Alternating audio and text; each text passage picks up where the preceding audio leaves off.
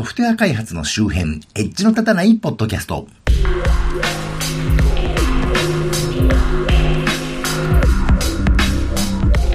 どうも、信濃の国在住、自称コンピューターで楽しいことをしたい人、そして、あの、先週言った壊れたテレビなんですけどね、どうやら同じ機種を使ってる人が大体同じね、発売後5年で同じところが壊れて、同じ症状になってる人が少なからずいるようで、あの、先日出した修理屋さんもね、多分それが原因だとは思うんだけど、液晶なら問題ないんだけど、あの、プラズマだもんで、回路がショートしてパチっていったってことはね、その時にプラズマのパネルまで壊れてる可能性が否定できないと。つまり治ると断言できないんだけどどうするって話になっちゃいまして、まあ結局ね、買って5年しか経ってないテレビが使えなくなっちゃいまして、買い替える羽目になったマッチこと町田です。このポッドキャストはソフトウェア開発そのものの話題はそこそこに、あまりエッジは聞いていないかもしれないけれど、ソフトウェア開発と関係あるようなないようなお話を、あまり角が立たないようにのんべんだらりんとしていこうという番組です。えー、前にも言いましたけど、ラズパイことラズベリーパイ3モデル B っていうのをね、えー、買って持ってまして、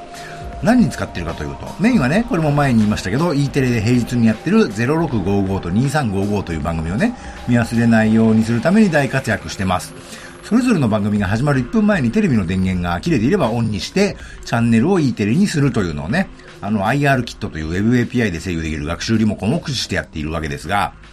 冒頭言った通りテレビを買い替えることになっちゃいましてね、あの、今まではパナソニックのビエラだったんですけど、これって実はスマホのリモコンアプリがあって、それ用にテレビそのものに SOAP なね、Web API が搭載されてまして、それを叩くためのライブラリがいくつか世の中にね、Python とか Ruby とかで提供されてまして、そのうちのね、Python のやつが、あの、LAN からユニバーサル P プラグプレイって言うんでしたっけ？それであの、ビエラを見つけ出すところも実装されていたので、それを結構便利に使ってました。うちのビエラはちょっと古くてですね、電源をオンにすることと、オフの状態でね、欄からビエラを見つけ出すことだけはその Web API からできないんですよ。で、それが逆に都合良くてですね、あの、テレビのリモコンの電源ボタンを思い出していただけるとね、よくわかると思うんですけど、これって同じボタンなんですね、オンもオフも。テレビがオフの時に押せばオンになるし、オンの時に押せばオフなわけですよね。つまり人間が目視してテレビの電源をオンとかオフとかする分にはいいんですけど、機械がね、テレビの電源をオンにしようととかオフにしようと思った時は、あの、スイッチは同じものしかないわけですから、今現在電源が入ってんのか入ってないのかを知らないとね、あの逆の操作になってしまうわけですね。で、うちのビエラ電源オフの時は、あの、ネットワークがオフになっているタイプのやつなので、まあ最近はそうじゃないらしいんですけどね。あの、電源切れててもネットワーク使えるらしいんですけど、つまり LAN からビエラを探して見つからなければオフだから、その時は IR キットで赤外線で電源をオンにして、もう一回 LAN を探索して見つかったら、えー、今度はあとはネットワーク経由で操作するというね、実装を今までしてたんですけどね。あの、実際最近のテレビは電源入れてからリモコンなどなどの操作を受け付けられるようになるまでだいぶ時間がかかるので、それもいつまで待てばいいのかっていうのもね、あったわけ、それも、あの、その処理でなんとか分かってたわけですけど、というわけで便利に使ってたんですけど、まあ、テレビ壊れちゃったもんでね、で、買い替えまして、今回はマックスゼンというメーカーのね、いわゆるジェネリック家電というやつですね。そこのテレビでして、まあ安い分そういうネットワーク経由で操作するようなね、あの、ちょっと変わった機能はついてないんで、まあ IR キットで全て赤外線で操作するように実装し直しましてね。あの、テレビの予約視聴機能ってあるじゃないですか。あまりいろいろなテレビ知らないですけど、番組表とかから指定できるオンタイマー機能ですよね。あの、録画の場合は毎週この時間、この番組って指定できますけど、録画しないで見るだけの設定だと、その毎週とかって設定できないですよね。あの、僕が使ってたビエラがたまたまそうなのかと思ったら、今回買ったマックスでもそうでしたしね。そういう意味で、やっぱりこのラズパイでですね、平日毎日朝と夜に0655と2355を確実に映してくれるっていうのはね、大変便利というか、意義のあるものを実装してしまったなと、自画自賛しているわけですけどね。で、えー、電源のオンオフはね、どうやって、あの、取ろうかと思ったんですけど、今の状態ですよね。あの、一応このテレビもね、データ通信用に LAN の口はあるわけですから、まあ、こいつの IP アドレスにピンを打ってポンが返ってくれば、電源入ってるという扱いでいいんだろうなと思いましてね。でもなんか TCP/IP の設定画面みたいなものはないんで、どうも DHCP でね、IP アドレスが割り当てる、そのモードで固定されてるみたいなんで、まあ、最初はいちいちね、ブロードキャストパケットをまず、あの、 LAN に流して、 LAN 全体の ARP テーブルができるので、そこから、あの、事前に調べたテレビの MAC アドレスから IP アドレスを調べて、そいつに ping を打ってみるというね、スクリプトを作ったんですけど、ブロードキャストがやっぱ負荷が高いというかですね、いちいちそのたんび0.5秒ぐらいね、1秒ぐらいかな、あの、かかっちゃうんで、ちょっと重たすぎるなということで、あの、ブロードバンドルーターのね、DHCP 機能でテレビの Mac アドレスに固定 IP アドレスを割り当てることができたもんで、あの、テレビは固定 IP にしまして、そこに ping を打って pong が返ってくれば電源が入ってるという扱いにしてます。でもね、ちょっといまいちでね、実際にテレビの電源落としてから30秒ぐらいまあまだピンが生きてるんだよね。何やってんのかね、俺。あの、たまに夜中とかはね、電源落としてからだいぶ長い時間、ピンが生きてる時もあるんだけど、番組表の更新かなんかしてんのかなと。なんか変なものをどっかに送ってたりしねえだろうなとね、思ったりしますけどね。で、テレビの制御はちょっと不満があるものの、まあ、復活しましてね。あと、ご存知の方はご存知の通り、私個人のテック系ブログで、あの、地方在住のテック野郎は Linux な VPS 仮想レンタルサーバーを借りて、そうすると、大体、あの、東京のね、首都圏の IP アドレスを持っているので、それで首都圏のラジコを録音して聞こうっていう記事をね、何年も前に書きまして、私の影響というとおこがましいですが、同じようなことをされている方が少なからずね、いらっしゃるようなんですけど、というわけで、Linux でラディコとかね、あのー、NHK ラジルラジルとかを録音するというのは割としつこく個人的テーマとしてやってるんですけど、まあそんなわけで、せっかくなのでちょっとそれをアレンジしましてね、ラズパイでラジオを聴けるようにしています。あの、アマゾンで売れ筋だったけど安いね、あの、音質はそこそこなんだけど、安かったスピーカーを以前買ったものがありまして、あんまり使ったものがあったんでね、ラジ、ラズパイにつなげてます。どういうわけか、うちの自宅は IP アドレス的に東京と判断されるんですね。あの、なのでコマンドを実行すると首都圏の各ラジオを聞けるようになりましてね。この前地元のラジオを聞く環境がないって言ったのは、つまりそういうことです。地元のラジオは聞けないんですね。あの、スマホのね、ラジコアプリだと GPS で所在地を判断されるので、まあ、スマホだと地元局も聞けるんですけど、どっちがめんどくさいかって話でね。普通の人は当然 Linux にログインしてコマンド打ってラジオ聞く方が、あの、スマホでアプリ起動してラジオ聞くよりね、あの、めんどくさいじゃないと思うと思うんですけど、ま、ま、僕ももちろんコマンドで打つ方が楽だなんて思ってるわけじゃないんですけど、そこはね、解決策があるんですよ。あの、ホームブリッジというですね、オープンソースライセンスで、あの、Node.js で実装されたね、サーバーソフトがありまして、Linux と MacOS で動くらしいんですけど、そのサーバーにいろいろとプログプラグインを組み込むと iPhone というかね、iOS のホームキットという機能から本来ホームキットに対応してないデバイスを制御できるようになるというものがあるんですね。まあそいつをラズパイ上で実行しまして、現在は iPhone のホームアプリからボタン一つでね、あの、ラズパイでラジオを鳴らせるようになってまして、それならラジコアプリ立ち上げるの手間変わらないじゃんっていうのはありますけど、一応スマホよりはね、マシなスピーカーが繋がってますし、あの、実際番組内容もね、残念ながらというか当然ちゃ当然ですけど、首都圏の番組の方が面白いわけでね。まあ、一番も朝とかやってる帯番組でかかる音楽のセンスがねえっていうのはありますね。あの、喋りは地元のラジオ局もね、まあまあ面白いかなとは思うんですけどね。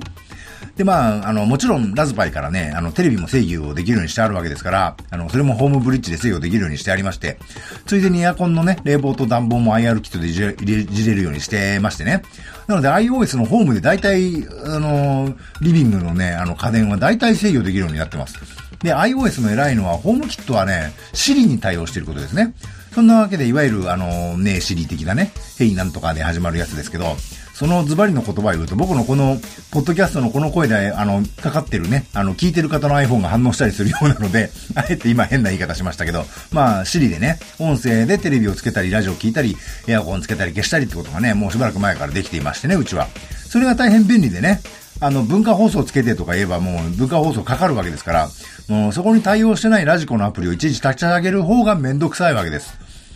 えー、皆さん同じようなことはですね、Google ホームが発売になってからやってるんですか？遅れてるなぁなどと 煽るわけではありませんが、まあちょっと優越感はありましてね。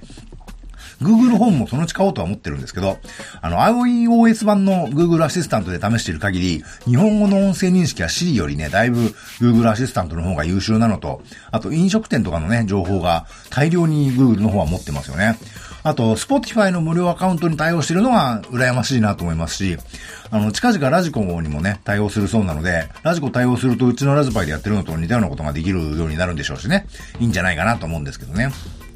ただね、言葉でしか指示できないっていうのは不便じゃないっていう気もね、ちょっとしますね。なんというか、いくら自分家だっつっても、声をわざわざ出したくない時ってあるじゃないですか。そういう時に iOS のホームキットはホームアプリがね、メインで Siri はおまけなんで、あの、ホームアプリの方でオンオフすればいいわけですけどね。もちろん Google は Google で、あの、スマホの Google アシスタントは同じアシスタントなので、そっちは文章で入力できるんでね、文章で入力、あの、指示したり質問したりっていうこともできるっていうのは悪くないなと。出先とかね、あの、通勤電車の中でね、音声指示出すわけにはさすがにいかないわけですけど、そういうところでも同じアシスタントが使えるっていうのはなかなかいいんじゃないかなと。それに対して未だ日本語対応がされてないために全く様子がわからない Amazon の Alexa は一体どうなんだろうと思ってるんですけどね。アメリカでは先に Alexa がリリースされたもんだったから、アプリというかスキルってやつがたくさん開発されて先行に切り型でシェアが高いそうなんですけど、その辺考えると日本ではね、シリア Google アシスタントの方が、あの、先だったわけで、どうなるのかなと。